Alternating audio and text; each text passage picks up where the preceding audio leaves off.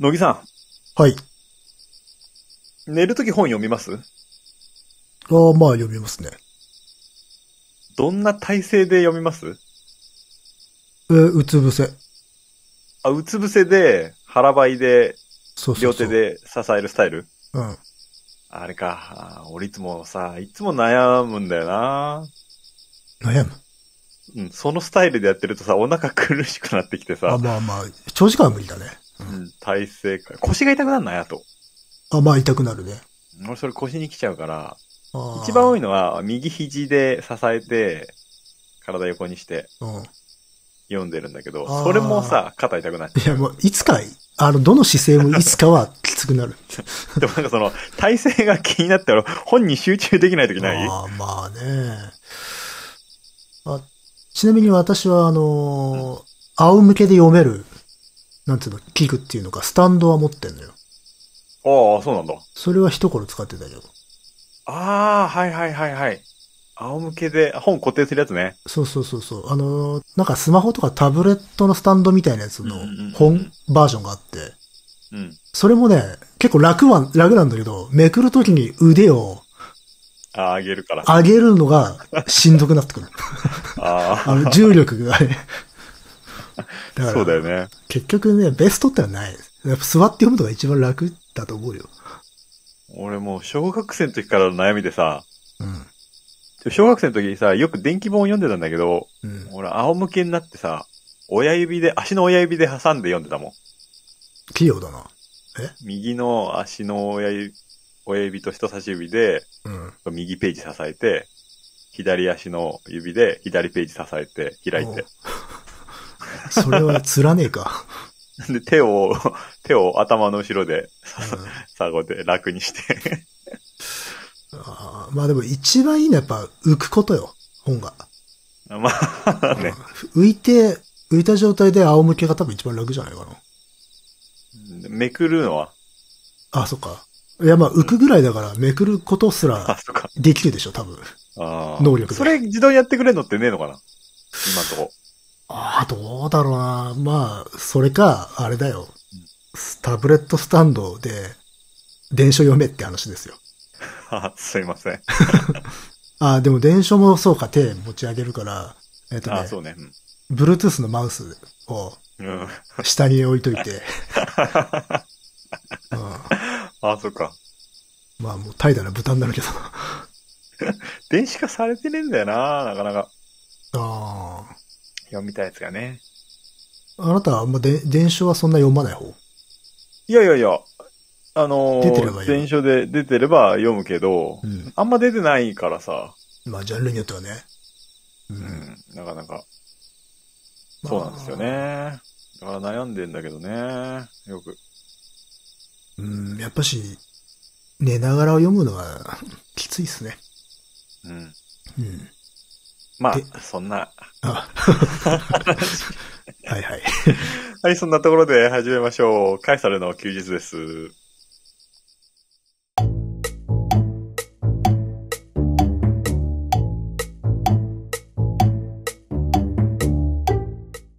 この番組は私、ダニエルと、えー、クリタの乃木が、大丈夫ですか？ちょっと。だ大丈夫で。す。はい サイコロを振って才能目のお題に沿ったトークをしていくトーク番組となっております。はい。はい。久しぶりになってしまいましたが、そうですね。まあまあまあ。えー、っと、メールを紹介しましょう。うん。えーこちらは、ジゴロウさんですね。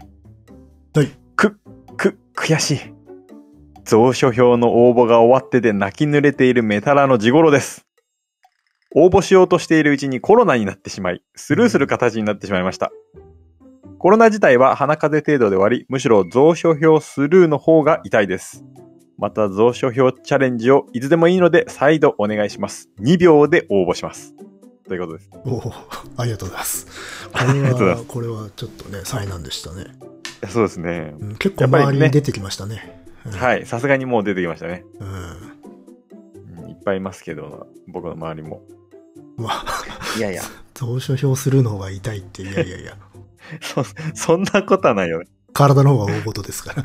うんそれね、仕事とかもね、多分ストップするだろうしな。えうん。いや、まあ、なんともなくてよかったですよ。そうですね。まあ、またやるでしょう、ということで。またやります。はい。はいはい。うん。そしてこちらは、えーこの順番で読むのはちょっと酷ですけれども、えーラジオネームくまさんですね。えーこの度、運よく増書票当選の栄誉を賜りました。くまと申します。予期せぬ幸運の訪れにしばらくニヤニヤが止まらなくなりそうです。最高のバレンタインプレゼントをありがとうございました。増書票の完成とそれが手元に届くことを心待ちにしております。それでは失礼いたします。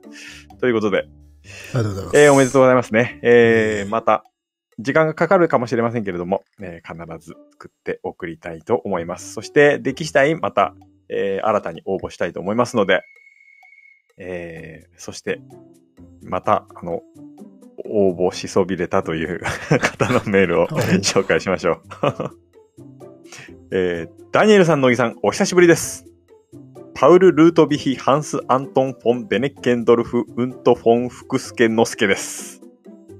まずは、乃木さん乃木さん乃木さん第116回、第三帝国の誕生1914から1934。本当に、本当にお疲れ様でした。カエサルの休日を知って以来、番組が更新されるのが楽しみで、毎回直ちに拝聴させていただいております。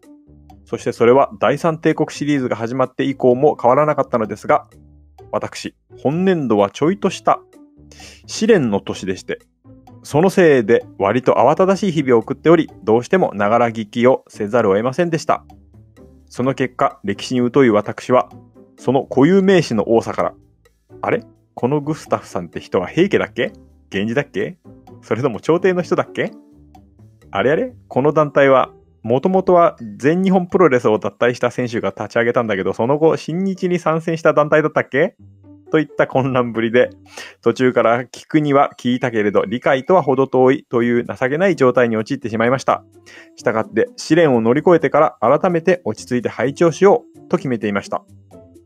おかげさまで2月、えー中頃をもちまして、私の試練は無事終わりましたので、現在繰り返し繰り返し第116回を拝聴させていただいております。他のリスナーさんも述べておられましたが、この回の感想を言葉にするにはまだまだ自分の中で整理できていないというのが正直なところですが、繰り返し聞きながら改めて強く感じていることは、うまく言えないのですが、カエサルのファンでいてよかったな、とでも言いましょうか。いや、もっと直接な、従って、お下品な言い方をすれば、この番組を素晴らしいと思える俺っちってセンスあるなという感覚でした。かっこ笑い。この感覚は特に第9夜や第13夜で語られた乃木さんの歴史観を拝聴しながら強く感じたものです。安易なアナロジーは危険である。歴史から学ぶためにはより精緻な手続きが必要とされる。こうした乃木さんの言葉からは歴史学に限らず学問一般や知識一般に対する敬意が感じられました。こうした姿勢はこれまでのカエサルの中でも感じられたことでしたが、今回はより強く感じることができたように思います。そして、そういう姿勢で世界を見つめている人たちが語る言葉をこれからも聞いていきたいなぁと、改めて思いました。何やら今後、第三帝国の誕生文化史編も期待できそうな予感、ニヤニヤ。今から楽しみです。それから、ダニエルさん、ダニエルさん、ダニエルさん。2回目の増書票プレゼントに応募できませんでした。しくしく。えー先に述べたように、今年度はちょいとした試練の年で、その試練に関して最も忙しかったのは12月から2月にかけてでした。1回目の募集の時には、番組ファンを自称し、またダニエルさんからもヘビーリスナーの一人として認識したしていただいている私としては、ここで応募したらなんだかがっついているように思われるかもしれない、と変な恥じらいを覚えてしまいました。ダニエル作品は喉から手が出るほど欲しかったのですが、変な自意識に邪魔されて応募を見送ることにしました。その代わり、次のチャンスがあったら必ずと決意していたのですが、本当に間の悪いことに試練について最後の山場を迎えた時期、本当に寝ても覚めても試練のことしか考えられないような時期と、第2回の応募の時期が重なってしまいました。神様が意地悪なのか、ダニエルさんが意地悪なのか、特に今回はご縁がなかったと諦めます。でもでも、次のチャンスが巡ってきたら必ず応募しちゃいますからね。蔵書表の制作は大変なこととお察しいたしますが、何卒次のチャンスをお与えください。よろしくお願いします。最後に、第116回を聞いていて、お二人のご意見を伺ってみたいことができましたので、2点ほどお尋ねいたしたく存じます。一つ目ですが、ヒトラーは何度か副首相のポストを提案されても、あくまでも首相のポストにこだわり続けましたよね。これって子供じみた潔癖さとも言えますが、ある意味では信念の強さの表れだとも思いました。そして、それだけ強い信念を持てる人物であったのなら、芸術に関しても少なくともアカデミーに合格できるぐらいの技術は身につけられたとも思えるのですが、これってやはりヒトラーには芸術家としての才能は乏しく、政治家としての才能には恵まれていたということになるのでしょうか？言い換えれば才能って何なのでしょう？特に芸術と才能の関係についてお話しいただけたら嬉しいです。それから二つ目ですが、歴史を学ぶ上で安易なアナロジーは危険という乃木さんのお話がありましたが、その一方で、えーお二人が何か作品を創作する上でアナロジーも含めて演繹や機能といった思考パターンとでも言え言えばいいのでしょうか。こうしたものとの向き合い方について何か思い思うことってございますか？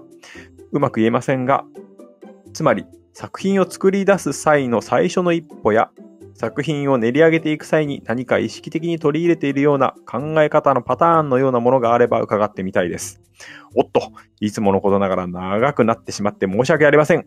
お伝えしたいことはただ一つ。カエサル最高です。これからも番組を楽しみにしております。ってことです。今後ともよろしくお願いいたします。ということです。ありがとうございますありがとうございました。素晴らしい。いやー、なんか試練があったらしいですね。すごい、よほどの試練だったようですが、まあ、そうだね。なんだろう、司法試験試験のあったのかね。なんかねそうかもね、そういうのかもしれないね。ねうん。いや、まあ、そう、長がら聞きができないもものをやってる方が悪いんですよ。我々はね。やっぱ、ポッドキャスト長ら聞きできなきゃダメだろうとは思うんだけど。うん。うんラジオとかね、音音声関係はね、ながら聞きをするためにあるからな。そうそう。だ申し訳ないというところです。確かにやややこしいですからね。うん。うん。確かに。いや、本当あの、ぜひ2回目の、あ、2回目じゃないや。どんどん、あのーまた、応募していただけたらと思います、蔵書票の方は。うん。やっぱ1回目とか送って、例えばね、当たらなくて2回目、3回目って送りづらいのかもしんないけど、うん。こちらとしては、あの、何回も送ってくれるのは本当嬉しいです。まあもう、自動でベットしておくっていう。あ、それも、まああるけどね。なんかこう、あ、聞かなくなっちゃったかなとかね、思うからね。う。うんん。まあね。そうそうそう。なんかね。ななので、どんどん送っていただけたらと思いますし、なんかね、趣味思考が変わったら、それはそれでお知らせいただいたら、なんか嬉しいなと思います。うん。ということで、質問が2点来ております。えーまずは、才能って何かということですね。ん？なんかその前にな、信念、ヒトラーの信念とかっていう。ああ、そうですね。あ、そっかそっか。そっちがね。信念を持てるのであれば、アカデミー、芸術アカデミーに合格できるぐらいの技術は身につけられたんじゃないかといううん。話で。どうなんでしょうね。信念あるんですかね、あの人っていう。芸術家の時に信念はどうなんでしょうね。その、まあ、これちょっとこういう、なんつうの、個人のパーソナリティのを分析するということをあんまりやっていないので、本当にはっきりとしたことは言えないですけど、あの、首相のポストにこだわり続けたのも逆に信念ないのかもしれないよね。おー、なるほど。確実にその、すごく建設的な信念を持うん。つ人であれば、とにかく何らかの形で政権に入って、そこからなんかまた別の方策を考えようみたいな、そういうプロセスを割とこう構築すると思うんだけど、この人しないじゃないですか。はいはいそういうところが実はあの受験にも出てんじゃねえのかなとか思うけどね。うんもう常に受かってるぜ俺っていうビジョンしかなくて、そこに至る動力とかプロセスはないっていうところは意外と修正持ってたんじゃないかなとか、割と個人的には思うね。まあ、それが客観的に言えれば信念があるように見えてしまうのか見えてしまもしれない、ね。うっていう。でも逆に言えばまあ、信念ではなくて盲念だっていうこともあるわけで。ああ。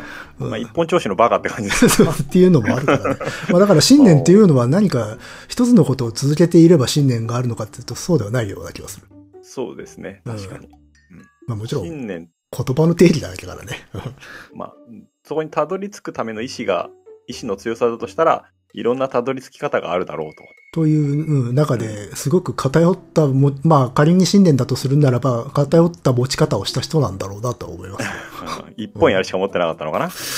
うん、まあだ、ただちょっと、すごくアンバランスな多分人間性の人なので、よくわかんないですね、この人は。うん。まあ、芸術に関しては、前も話したかもしれないけれども、非常に凡庸ではありましたね。まあよく言われてるのは、その、建築の絵は割と、まあ、うん。割と描けた方ではあったけれど、まあ人物が全く描けなかったっていうところでよくまあ、そういうところに、要は感性の乏しさみたいなことを指摘する人は多いよな。うん。でもそれはちょっとね、さすがにね、単純すぎるなと思うんだよ。単純すぎるね。その別になんか建物の絵だけ描いてる人に感性がないっていうのは すごくその言い方の方が感性に乏しい。うんそれはヒトラーってことを加味した意見そうそうそうのよそううに思えるね。うんそういうことなんですよ。あの人もね、まあ確かにでもまあ見てて、なんか、うん、惹かれるものはないですよ。個人的には。そうですね。うん。それはでも別に建築だからとかっていうことではなく、そもそもの資質としてなんじゃないかなっていう。まあ、技術プラス何かと考えたら、その何かは欠けていたかなとは思うね。うん。うん。そうそうそう。だからまあ、普通に受からなかったんだろうなって。で、なおさらだって努力もしてなかったと言われてるわけだしね。う。うんん。だからで、まあ才能というのはさ、そこも含めるじゃないですか、やっぱし。才能、才能も捉え方によるけどね。そうそう。だから、まあだから個々人の定義でしかないからね、才能なんて。うん。うん。まあでもまあ、なんとなくこの一般的な才能のイメージみたいなのはまあ、まあわかるよね、でもね。うん。まあまあ、ね資。質とか、あ、ちなみにあの、ヒトラーは絵はね、あの、は絵はがきとかはまあまあ売れていたらしいですよ。ということで。あ、そうなんだ。うん。あいう。なので、あの、絵でお金をもらって祝いすると。うんうん。うん。あ、そうなんだね。まあ、という感じなので、まあ、才能ね。うん。才能ね。まあ、例えば、昔は成功した人とか、特にね、芸術関係でうん見て、すごい才能だとか、もちろん思ったことはあるよ。うん。でも、例えば今、その自分のさ、例えば同年代とかが、とかちょっと上の人たちが成功していくのはもう家庭で見れるわけ。うん。この年ぐらいになるし、えー情報でね、SNS とかでもいいろいろリアルタイムで知れるじゃない？うん。そうすると、大したことないやつも、うん。どんどん成功していくわけですよ。ちょっと言いづらいけど。まあまあまあまあ、うん。それは現実としてあると思うよ。さはい、そうそう。うん。で、そこの成功にはやっぱいろんな方法、うーん、いろんなパターンの成功があるので、うん。うーん、まあ周りの力だったりもあるし、うん。いろんなパターンがあるので何とも言えないけれども、でも何がしか、例えば周りのバックアップが強かったから成功する人みたいなのもいるわけ。うん。あ、いい人となんか手組んだなとか。でも、うーん、まあ結果後付けだな。だから、ちょっと難しいな。いや、あのーうんそうそう。だから、さっきまあ、やっぱり人による、定義が人によるっていうのもあるんだけど、まず、一般的に考えられてる才能っていうのは、まあ言ってしまうと、そんなすげえ努力しなくても、まあできちゃうみたいなものとしてあるじゃん。先天的なものね。そうそうそうそう。で、あと、まあ成功する、才能がある人ってのは成功する。まあこの二つを組み合わせるんであれば、あの、要は成功することが才能の条件ってことになるじゃないですか。うん。でも、実はそんなに評価されてなくても成功する人っているじゃないですか。評価されてなくてされてない。いや、あ例えば同僚とかから。うん。ああ、はいはいはい。うん、でも、うん社会的に成功する人いるでしょ。なので、いますね才能と、あの、成功っていうのは、あの、イコールにはならないってことは、これはもううんあるわけですよ、現実として。じゃあ、そうすると、じゃあ才能って、ね、必要なのか必要じゃないのか分からなくなるっていう中で、まあ、一番合理的な考えとしては、才能は相和でしかない。成功を導き出す、いろいろな諸条件の相和を才能というしかないっていう。そうだね。あと、うん例えばまあ芸術関係で成功した人がいたとして、うん芸術家としての才能がものを作り出すことが長けている、長けている才能が優秀だからといってうん。成功するわけではなくて、うん。例えば人との関係を持つ方に才能があったりすると、うんそれはそれで成功できるので、うん芸術として成功した人がイコール芸術の才能が秀でているというわけではない。ねまさにそれ。だから、要はその一定量、ゲージが溜まれば成功するっていうことだとすれば、その、いわゆる先天的であるとか、まあ、いわゆる我々がなんとなくセンスだと思ってるものっていうのはその中の一要素で、他のものもあるっていう。うんで、それが相和として足してれば成功するっていうことだから、だからめちゃくちゃ運がいい人であるとか、今言ったように、周りに恵まれている人であるとか、あるいは売り出す、自分をプロモーションする能力がすごい高い人とかっていう。うん。うんだから、多分、我々が抱く才能というものに恵まれていなかったとしても成功し得るということですよね。そうですね。えうん。成功し得ますね。えうん、例えばそういうところはさっきの話に戻るならヒトラー的な人物にもそれは当てはまるんじゃないですか。そのパラメータって何か違う部分がすげえやたら特化していて、他が著しく低かったとしても補ってしまえたっていう、うん。ある種の幸運、ある種の不運みたいなものが採用するってことは当然あるだろうしっていう。ううんん。だからまあね、そういう意味では私は相和だと思ってます。うん。で、それはつまりどういうことかというと、どうしようもない部分もあるよねっていうところことよね。まあ、そりゃね、ありますよ。ですね。で、多分努力もその相和のををなす一つの要素でしかないだろうしね。うん。うん。まあ、ただウエイトが高いと信じたいが。うん。うんだからまあ、いろんなパラメーターがあるようなイメージですね。そうですね。う。うんん。という感じですかね。個人的な意見としては。うん。これがまあ、環境パラメーターとうまくはまった時に成功できるんじゃないでしょうか。ですね。うん。うん。と、あと何か一つありましたね。あとは、創作をする上で思考？うん。うん。そうですね。思考パターン。うん。こうしたものとの向き合い方ですね。なんかありますか？わ的に。私はそれこそさっきダニエルさんが後付けって言ってたけど、まさに私も後付けですよ。最初何も考えてないですよ。おうおある程度、条件が揃った時になんとなく思考が出てくるっていうもので、最初に思考ってはしない。ああ、うん。一緒だね。うん。それに関しては。近いね。例えば、あー一緒かわかんないけど、僕最初にコンセプトがあって作品作るわけじゃないですからね。私もそうですよ。うん。バーっと適当に書いてみて、その中から共通点、共通項みたいなのを見つけていって、うん。固めていく感じですね。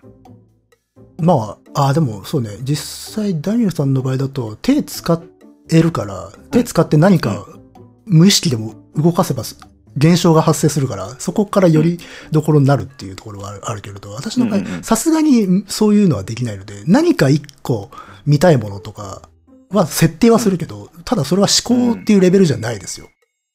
うん。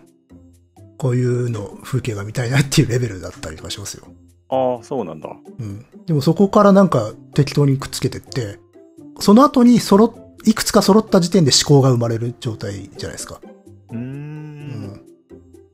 絶対共通点あるからね。そ繋いでいくの？それとも共通点を見出すの？無意識に繋いでいけば、必ず共通点があるので、それを抽出するような感じじゃないですか。うーん。よほどランダムなしさ、ものって生み出せないですから。シュルレアリスムみたいになっちゃうね。そうそうそう。あの、自動筆記みたいになっちゃうから。う。うんん。そうそう。なので最初は何も考えてないです。うんそうですね。僕もそうですね。何も考えてはいないですね。ていうか、逆に言うと何も考えてないで始めて、少し揃った時に、何らかの要素とか共通点が見出せたんだったらそれはいい。あ、これいい調子だなっていう感じかな。それが出てこなきゃもうそれないなってなるだけだから。うん。うん。最初から考えちゃうと、あのーそれは見極められないですよね。あ、逆にそうですね。うん。ううんん。あ、これうまくいきそうだなっていうのが、逆に最初考えちゃうとわからなくなる。うん。うん。っていうのありますかね？あのー村上隆でさえそういえば似たようなこと言ってましたね。あ、そう。はっきり、もっとはっきり言ってたね。うーん。スーパーフラット後付けだよって言ってた。そういえば。それはもうちょい若い頃。大胆ですね。やっちゃったことに対して、どうしようもなくなって後付けしたんだよみたいなことを昔、ラジオで言ってましたね。ああ。うん。まあでも後付けっていうとなんかすごく、なんていうのか、ネガティブな響き、あの、本物じゃないような響きあるけれど、でもなんかね、後から思いつけることってあるんじゃないかなっていう、これ変な矛盾した言葉なんだけど。いや、まあ、後から思いつけるっていうか、後から気づくって感じじゃないですかね。そうそうそうそう、あ、意識が追いつくというか。うん。多分先に何か自分の中で、無意識の中である。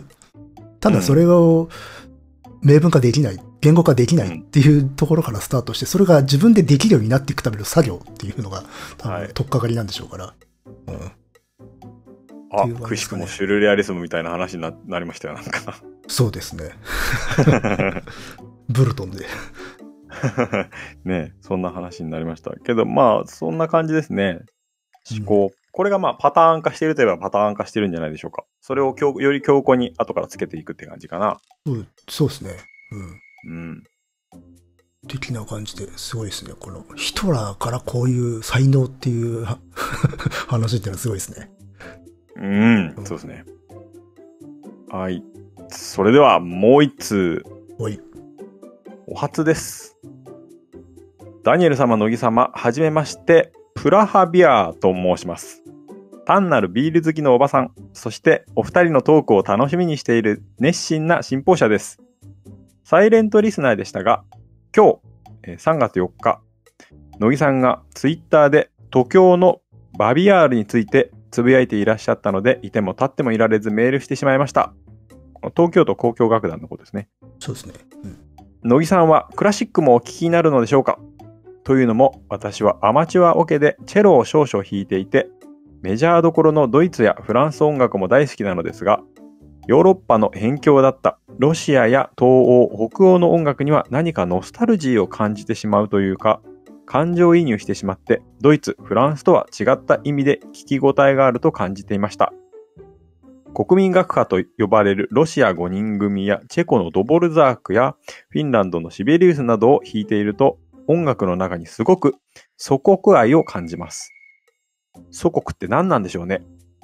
最近のロシア・ウクライナ情勢も長い歴史の中で政治や民族などが複雑に絡み合って、もう誰も制御できない流れに飲まれていってしまっているのでしょうね。日本も民族の問題がないわけではないですが、私のように日本で生まれて日本国民として日本語で生活してきた日本人の想像をはるかに超える感情というものがあるのでしょうかベストセラーを出した著者ユバル・ハラリさんは国家も宗教も民族も通貨も政治もすべて虚構フィクションと言っていましたが本当に人間は自分たちが作り上げた幻想虚構にがんじがらめになってしまって結局自ら破滅への道を進んでいる歩んでいるのかもしれませんね。いろいろ考えさせられる今日この頃です。長文多文失礼しました。お二人のトークいつも楽しみにしています。どうかお二人に無理のないよう末永く続けていただけると嬉しいです。では、これからもお体に気をつけて配信楽しみにしています。ということです。あありがとうございますり。がとうございます。サイレントリスナーさんいただけるのは嬉しいですね、メールをね。お初でね、はい。すごいね、チェロを弾いておられると。うんそうですね。これは、あの、3月4日にいただいたメールですね。まあ、さっきも言いましたけれども。うん私がなんかつぶやいたっていうね。そう、これはで、すね。これはちょっと説明が必要な文脈ですね。はい。なのでじゃあ、お願いします。このメールの方も最後、あの、ウクライナの話になったんでしょうけど、うん。はいはいはい。この、まあ、あの、そう、東京ってね、東京都交響楽団が、あの、確か今月の、もうもうすぐか、うんあの、演奏会でバビアールという、まあ、ショスタコービッチのうん。バビアールを演奏するらしいというのをつぶやいたんですよ。で、あ、すごいタイミングだねっていうことをつぶやいたんですよ。うん。うん。で、まあ、この、ショスタコービッチってあの、旧ソ連のね、作曲家で、はいそれのあの、バビアール、交響曲の13番うん。なんだけれども、これを演奏する、しかもこのタイミングでするっていうのはちょっとびっくりして。うん。なんでかっつったら、ババビアールっていう、これ正式な曲名じゃないんだけど、曲の通称なんだけど、これバビアールってあの、ウクライナの、ある場所の名前で、うん。あの、渓谷、谷があったところなんだけど、はいこ。れいは、要はあれなんですよ。あの、ホロコーストの有名な、ホロコーストで有名な場所なんですよ。おそうなんですか。うん。あのね、まあ、ウクライナってのは、ドイツ軍が侵攻して、で、その、キーウ、あまあ、キエフ近郊にあったそのバビアールっていうところにユダヤ人を集めて、うん。で、大量に射殺したっていう場所なんですよ。うん。これね、2日間で3万3771人うん。射殺したっていう場所で。2日間で？うん、これ、一度の数では、あの、最も多い。ああ、そで、その後も、まあ、そこは継続して、そういう、いう虐殺の場になったんで、まあ、トータルで多分10万前後殺されたって言われてる場所なんだけれども、それについて書かれた詩を元にした曲なんですよ。う。うーん、そうなんだ。そう。あの、ええっとね、なんけな。エフトシェンコっていう詩人が書いた詩を歌詞としてあの書いた曲なんだけれども、ショスタコビッチが。まあ、要はそのバビアールで起きたこととか、あるいはそのユダヤ人たちが被った、まあ、これまでのこの苦難の歴史とかうん。に思いを致す曲なんだが、これは、要はソ連人の立場として、ロシアも昔はでもその、いわゆるポグロムっていう、まあユダヤ人に対するまあ虐殺であるとか虐待であるとか迫害をしてきた。そのことも、にも触れていると。うんうん。うんだ単純にそのホロコーストを非難するというだけではなくて、我々もまた加害者であるというような目線で書かれてる 曲で。うんで、しかもさらにはその、スターリニズム、当時のソ連に対する批判っていうのも含まれている。うんうん。っていうすごい、まあ、政治的な曲なんですよ、これ。うーん、そうなんですか。うん。これをまあ、都京が演奏するんだけれども、そのね、ちょっと前に、このバビアール、あの、ね、今、ウクライナ、まあ、ロシアに侵攻されておるじゃないですか。うん。その時に、あの、キーウ、キエフのあのテレビ塔が爆撃され、攻撃されたんだけれども、その下にこのバビアールってのはあるんだよ。うんうんという報道がね、を見たんですよ。うんで、そのちょっと後にその演奏の話を聞いたので、うん。すごいタイミングだなと思って。これ多分偶然なんだよ、多分ね。うん。うん、別にこれのためにとかじゃなくて、前々から決まっていた曲目だったのに、このタイミングで演奏するっていうことはもう、プレイヤーの人たちもいろいろ思うことあるだろうなっていうんで、うん。ちょっと結構ヘビーなおあの心持ちで演奏することになるなっていうふうに思ったんで、そういうことをつぶやいてたと なるほど。いう話でした。うん、で、しかもこれなん、まあ単純にそのソ連に対する批判的な曲であり、しかもまあウクライナのその極めて象徴的な場所を巡る曲でもあるんだけれども、あと今回のね、あの、ロシアのウクライナ侵攻も実はここら辺の歴史って関わってくることなんで、うん。うんすごく皮肉の連鎖が起きてるっていう。うん。そのバビアールがロシアの攻撃によってす、あの、被害が出ているってこと自体が。うん。う。うんん。これなんでかって言ったら今回の、ちょっとこ、この、あんまりこの辺の話はこう、深掘りをしたくない、しないんだけれども。一応ほら、プーチンさんっていうのは、ウクライナのひなちかっていうことを主張して攻め込んでるわけじゃないですか、今回。ひなちか？ひなちか。そのナチを、あ、ひなちかね。そうナチを除くっていう。まあ、あれ、要は何なのかっていうと、今のウクライナの政権にそのネオナチが入り込んでいるぞと。うん。それらを駆逐して、そのロシロシア系住民の安全を取り戻すというようなことを主張しておるわけですよ。はい。う。ん。まあ、その2014年の、あの、まあ、ウクライナの騒乱、うん。政変の時に、まあ、台頭ししたと、した、あの、極右の民族主義者たちが、その、ウクライナの政権を握っているんだっていうようなことを言ってるわけですよ。で、それを除こうとう。いうんあくまで彼の主張。はい。うん。で、その、で、ロシア、あるいはその前の旧ソ連うんの時代から一貫して、そのウクライナの民族主義はナチであるっていうふうに規定してきたんだよ、あの国って。うん。うん。あの、それはもう戦争の時代からね。うん。まあ、その、ウクライナの民族主義者とか、要はウクライナを独立させようとしてきた人たちっていうのが、まあ、戦争中の経緯で、そのロシア、あの、ソ連を追い出すために、一時期だけナチと手を組んだことがあるとかね。はいはいはいはいはい。うん。まあ、いわゆる OUN とかね、うん。ステパン・バンデーラとかそういう人たち。うん。そういうものを今の情勢に接続して彼の中の主観で、うん同軸で語ってるわけですよ。その時代からの歴史観と現在の情勢をね。うん。そういう理屈で攻め込んできている。はい。で、その、ウクライナの戦前戦中のその民族主義者たちっていうのはホロコーストにも関わってたりとかするわけですよ。うん。うんで、極めて複雑なね、関係性がある。でソ連、ウクライナ、あドイツ。あと、実はそこにポーランドとかも関係したりとかするんだけれども、そこら辺の諸々の歴史みたいなものを引っ張ってきてるわけね。未だに。はい。うんあはいはいはい。うん。という状況の中で、そのバビアルという非常に象徴的な場所、モニュメントが爆撃されるというような世界観。うん。うん。うん。クラクラしてくるわけですよ。うー。うんん。まあだからこれ歴史っていうものが常に同時代的であるっていうことの一つの証明というものが今現出してるわけですよ。我々の目の前に。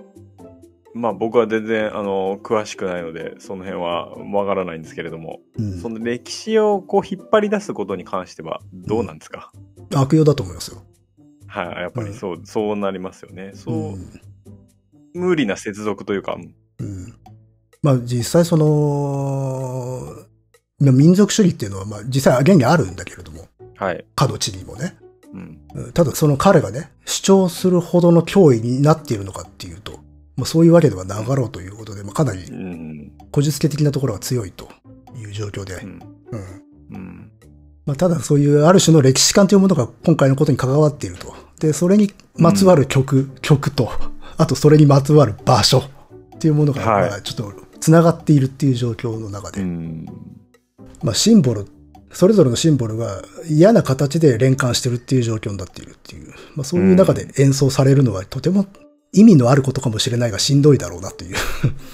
うんその、奇妙な偶然というか。うん。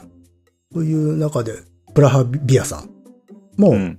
あの、くしくも、もちろんこの文脈の上で、その国民学派であるとか、うん。っていう、あの、まあ、クラシックのジャンルの話をされておるんだと思うんだけど、要はこの国民学派とかっていうのは、ちょっと民族主義的な傾向が強い音楽なんですよね。ああ、そうなんだ。うん。えっと、まあ、クラシックなんだけど、要はその、うん。自分たちの祖国っていうものを、に対する思いを確かにするような楽曲っていう。要はだから民族音楽みたいなものを取り込んでいて、ちょっと土の香りというのか、うん。フードの匂いがしてくるような。なので僕も好きなんですよ、この辺の音楽。詳しいわけじゃないんだけど。うん。あれですよ、だから、あの、それこそさっきね、ロシア5人組なんていう、あの、ムソログスキーとかさ。うん。はいはい。あと5人組以外だったら、スメタナとかで想像しやすいんじゃない？モルダウみたいな。ああ、はいはいはい。うんああいう、やっぱし、その国の土地土地の民族であるとか、風土がすごく感じられる。祖国が感じられる。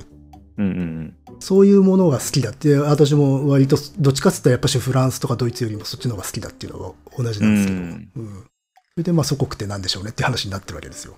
そうですね。祖国って何でしょうね。何ですか？でもだからさっき言ったようなことを重ねているから、やっぱし、たとえそれが虚構といえどもすがらざるを得ないんでしょうなと思いますよ。うん。うん。そういう、まあ、動乱であるとか、国土が侵されるっていうことが、まあ、多々あり、下手したら、あの、国自体が移動してたりとかするわけですよね。うんうんポーランドなんて、あの、国土自体が移動してるから、うん。うん戦争をきっかけにして。そうなんだ。う。うんん。とか、国境線が変わることもあるわけだし、そもそも国自体がなくなっちゃってるってこともあるわけで。そうだよね。うんで、ウクライナも当然そういう歴史を追っている。うん。ウクライナに至ってはだって、ソ連を追い出すために、まあそういう民族主義者たちっていうのが、まあ、あの、武装闘争をしてたんだけれども、その過程でね、ナチドイツと一時期協力関係にあるんだけれども、ナチドイツもまた征服者であるっていうことになって、そっちとも戦うわけだよね。うんうんだからまあ、大変だったわけですよ、あの人たちは。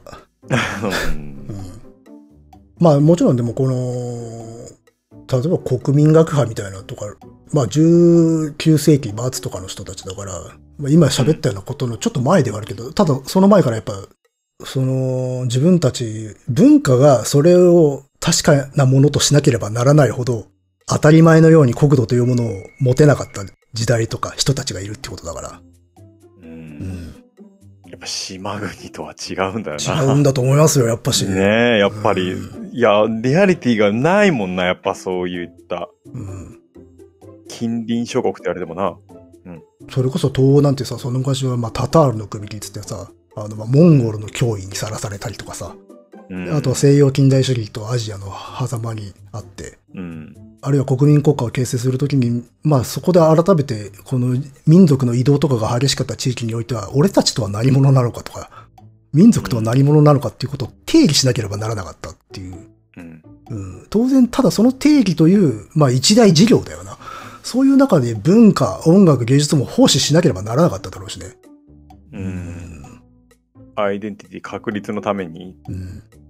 まあ、狭間って言ってしまうのがもうすでになんかちょっと、な、西と東の狭間っていう言い方をよくしてしまうじゃない。うん。あの辺の地域。そうね。うん。まあだからやっぱし、そういうものからは逃れられなかったでしょうね。うん、表現もね。うん文化的にも政治的にも、うん。まあ面白いものが生まれる土壌にもなりうるんだけれども、うん。圧力や争いもたくさん起こるよな、そりゃな。うん。その中で文化的な体制と国家体制を整えなければならないのは、うん。いやー、それは難しいよな。まあ、なんだろう。ユバル・ハラリってあれ、ハラリうん。サピエンス全史の首相。うん。確かにこの人の言う通りなんだと思いますよ。国家も宗教もね。民族も通貨も。うんまあ、虚構ですよ。うん。共同幻想ですから。うんけれども、そういうふうに、我々はまあなんとなく言えてしまうかもしれないけれども、虚構が必要だったんですよね。うん。うん。あのー虚構っていうのは、自分たちが何者であるかのためにしか存在しないので、うん。うん。で、自分たちが何者でもないと言って集まれる人たちってのはいないですからね、それは。はい。うん。もうだからアノニマスという形でしかないわけでしょ。もう、うん。だそういう時代はしは虚構が必要であって、で、今でも虚構って必要なんでしょう。うんお金使ってるじゃないお金使ってる？おお金を使ってるわけじゃないですか、我々あははうんお金はまああれだってね、あれも虚構ですから、あれ。そうですね。うん。そういう信用とか価値みたいなものをみんなでとりあえず決めてるだけのもので、そういうもので世の中が動いてるので。まあ、ただの交換ツールですからね。うん。うん価値を一定の価値があるものと定めてるだけですからね。うん。与えてるだけだからな。そうですね。まあまあまあ、うんという形で私は実はそそんなにクラシック聞くんだが、そんなに詳しいわけではないです。ただ、はあ。あの、ここで挙げてもらったようなものが割と好きなのは確かです。うーん。その土の匂い、川の音みたいなものが聞こえてくるのがいいうんっていう感じです。なるほど。うん。ということで、そうですね。まあ、そのうちそこら辺の話もしたいと思いますね。はい。歴史の。うん。わかりました。もう僕全然詳しくないので、はい。お願いします。このあたりの。っていう感じですかね。あはいりがと。うございます。はい。はい。ありがとうございます。また、ぜひ送ってください。うん。まあ、このメールが来たので、もう今日の話はいらないかなって感じではあります。いやいや、そんなことはないですよ。今日は予定があるんですよ。今日、今日の話はもういいな、これ。答えは出たなっていう感じがしますね。いやいやいや、き予定すげえこの後に。話しづらいんだけど、今日予定があるんで。今日、今日予定してたの、ね逆に最後に出る答え繋がっちゃったんじゃない？がもう出たんで、もう、もう終わりですよ、だから。いやいやいやすっげえ話しづらいな、これ。さ参考までに何の話をししようとしてたんだいあ参考までに美術の話なんだけど、日本美術の話ではあるんだけど、もういいかなっていう感じはしますが、いやいやいあや、。あの、えじゃああれだ、一回ちょっと忘れるためにちょっとポケモンの話していいですか？あ、じゃあ、ワンクッション挟みましょはい、あの、前回ちょっとポケモンの話、軽くしようと思って、な、流しちゃったんで。えっ、と、ポケモン、僕はあの、ゲーム、ポケモン GO しかやってないんで、よくわかんないんですけど、アニメは子供としてめちゃくちゃ見てるんですよ。これまた過去のシリーズも。う。うん。で、僕、前回、なんかポケモンで心配なことがあるから、それ話そうと思うみたいなこと言って流れちゃったんですけど、えー、心配なことっていうのは、ポケモンのアニメがそろそろ終わるか、主人公が引退するんじゃないかなと思っています。ほう。そうなんですか。あ、見たことある？いや、全然ないっす。あれ、僕らが確か中学生ぐらいの時に始まったやつだと思うんだけど、おそう考えたら、老舗だな、もはい。で、全然見たことない？う。うん、全然ないね。5秒ぐらいじゃない、多分。あ、そう。うん。いや俺もこれまではそれぐらいだったよ。子供として見始めるまでは。まあ、主人公のサトシが、えーまあシリーズがいっぱいあるんだけど、最初がポケットモンスターで、次がなんか副題がいろいろついたりするの。うんなんかサンムーンとか、えーアドバンスジェネレーションとか。うん。で、各シリーズがあるんだけど、そのシリーズで、えーそのシリーズで仲間と共に旅をするのね。で、えーポケモンっていう、こう、モンスターですよ。うんを、えー集めて、えーまあ、ずーっと全シリーズを通してピカチュウが相棒ではあるんだけれども、うんピカチュウの他に、そのシリーズで初登場して仲間になる御三家っていうなんか3体のポケモンがいて、うん。それを、その御三家のポケモンを、サトシが持つか、もしくは一緒に旅する仲間が持つかして、あと他に何体かポケモン仲間にして、一緒に旅して、最終的にリーグでトーナメントみたいな戦うの。うん。その持ってるポケモンで。うん。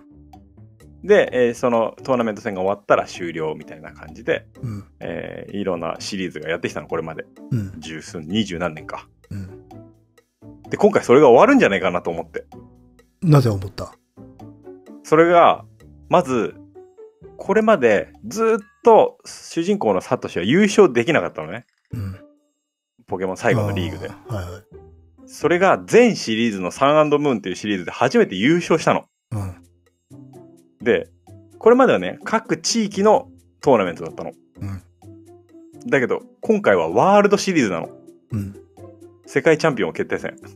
の、てっぺんだ。で、うん。なんか、全シリーズで優勝までやっとたどり着いて、次に、なんか優勝できないのはないんじゃないかなと思って。そうね。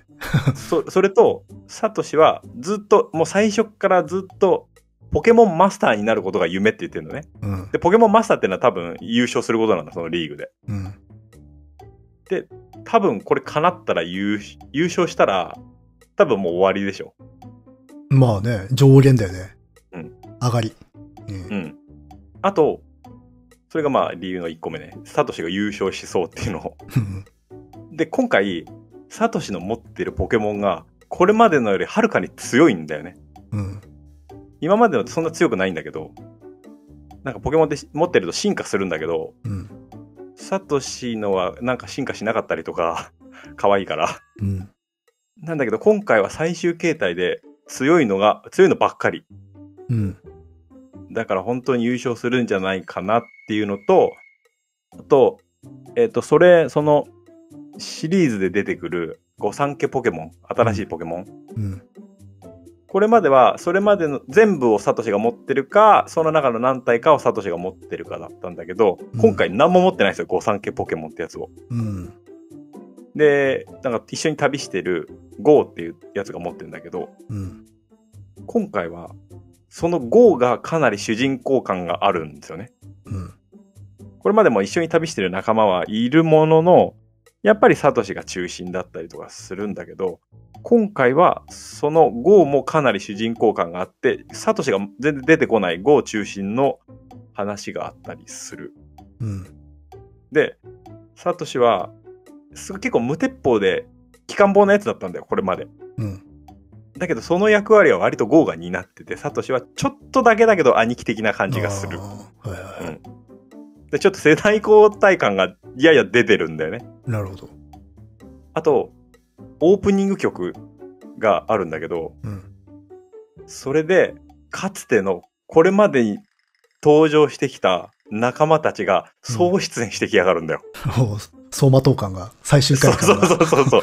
最終回感がものすごい出てきてんの。うん。うん。で、なんか各シリーズで、そのシリーズ特有のなんかアイテムみたいなのがあるのね。うんあの巨大マックスで、なんか大きくなるやつとか、うん。Z 技っていうポケモンのなんか特別な力を引き出すアイテムとか、うん。そのアイテムはそのシリーズでしか使われてなかったんだけど、うん。そのオープニングで全部くっつけてんだよね。だから、いよいよ総力戦感が出てるんだよね。終わりじゃん、もう、これ。多分、だからこの総力戦やってうん優勝して終わるんじゃないかなってちょっと思ってます。なるほど。それをう、んあの、前回言おうと思ったけど、ううんん忘れていたっていう。うん忘れていたっていうか、こんな話はどうでもいいなと思っいやいて。やいやいや私がちょっと長話をその後してしまったからね。うん。そうそうそう。と後で私も気づいた。あ、ポケモンの話してねえと思って。うんなるほどねい。や、うん。じゃあそれが寂しいなということですか。だって二十数年間主人公だったからね。うん。もう見てない人も結構なんかショックを受ける人はいるんじゃないかなとは思じゃあもうサトシ中年なんだね。う。いやいや、永遠のなんとか何歳とかだと思うけど、17歳今日みたいな。10 12、3歳設定だとは思うけどねう。ん。多分。うん。そうなんですよ。優勝しそうなんですよ。終わりそうなんですよ、ちょっと。まあ僕が気づいてるぐらいだから多分気づいてる人いっぱいいると思うけど。まあ、囁かれてるかもね。うん。わかんないよ。ドラゴンボールみたいにほら、なんか、違う惑星とか行ってさ、大会がまたあんじゃないの？あの世一武道会みたいなさ。あれはすごかったな、あの、インフレ感はな。まあ、あれインフレシステム確立してるからね。うん。う。ん。まあ、でもいつか終わりはね、来るですからね。うん、そうですね。か、でも主人公交代っていう方が面白いかもしれないけどね。いや、でも、サトシだよ。わかんないですけど。あのサトシだからな。ポケモンの主人公はサトシだろのび太変わっちゃうぐらいの感じ。う。そうだね。う。うんん。いやー、まあでもな、のび太もドラえもんも声優が変わってもあっさり受け入れたからな。いや、まあ声優はね、声優はまあいいんですけど、あの、側がさ、変わっちゃったらさ、うんデザインも変わったけどね。主人公セワシですとか言われてもさ、うん。まあ、それはそれでなんとかなりそうな気もするけどね。うん。なるほどね。うんじゃあちょっとそれを危惧してるわけね。そうですね。う。うんん。危惧というか、今回まあそうです。まあ、前回新しいオープニングが初めて公開されて、それでちょっと嫁さんと、嫁さん？いや、この呼び方変えたんだ。パートナーって呼ぶことにしたんだ。いやいや、そのネタやめてくんねえか。これどうしようかって話し合ったんで、前。そういえば。ずずっと前なんだけど、そうそうそう。うん俺、これ、番組内で呼ぶときなんて言ったらいいか。結構これね、去年、一昨年ぐらいに話したんだけど、揺れてたっていうか、奥さんって言ってた時もあったけどね。そう、奥さんが一番言いやすいんだけど、うんどうしようかなと思って。パートナー。すごい、パートナーにしようっていう話になって、もう1年以上経つんだけど、うん。あのーやっぱちょ気恥ずかしいからさ、まあねパートナーっていうのもうん。慣れていかなきゃなと思って。サイ君とか。サイ君ダメだろ。まあね、ワイフ。いや、アメリカンジョークじゃねえんだから。昔のね、ほら、知識人、日本人でもワイフってね、言ってたよね。恥ずかしいあれ。いやーそんな感じでね、じゃあワイフとちょっと危惧してるんですよ、そんなところ。うん。でもまあ、あれじゃないですか、今のお子たちが見てるうちは大丈夫なんじゃないですか？うん、今回は大丈夫だと思うけどね、今、今のシリーズね。うん。いつまで続くかだよな。まあいいじゃないですか。役割を終えたら引き取っていただければいいじゃないですか。うーん。でもな、ポケモンは大きくなっても好きっていう人も結構いるからね。まあまあね、それはね、そうみたいだけど。うんうん。まあ、そんな話をしてるうちに、あれでしょ、うんさっきの話は忘れたでしょ、ももう完全に忘れたね。何の話をして忘れたでしょっていう う。全然記憶にないよね。うん。じゃあ、えーじゃあ、とか言って。この時間で本題っていうね、メインこの時まあ、よくあることですよ、我々。はい。えこれもう何分経ってるんですか、始まって？ー、50分超えてますね。1時間近いです。うん。いどうする？いや、私は大丈夫ですよ、全然。じゃあ、とりあえず行くか。途中までになるかもしれないけど。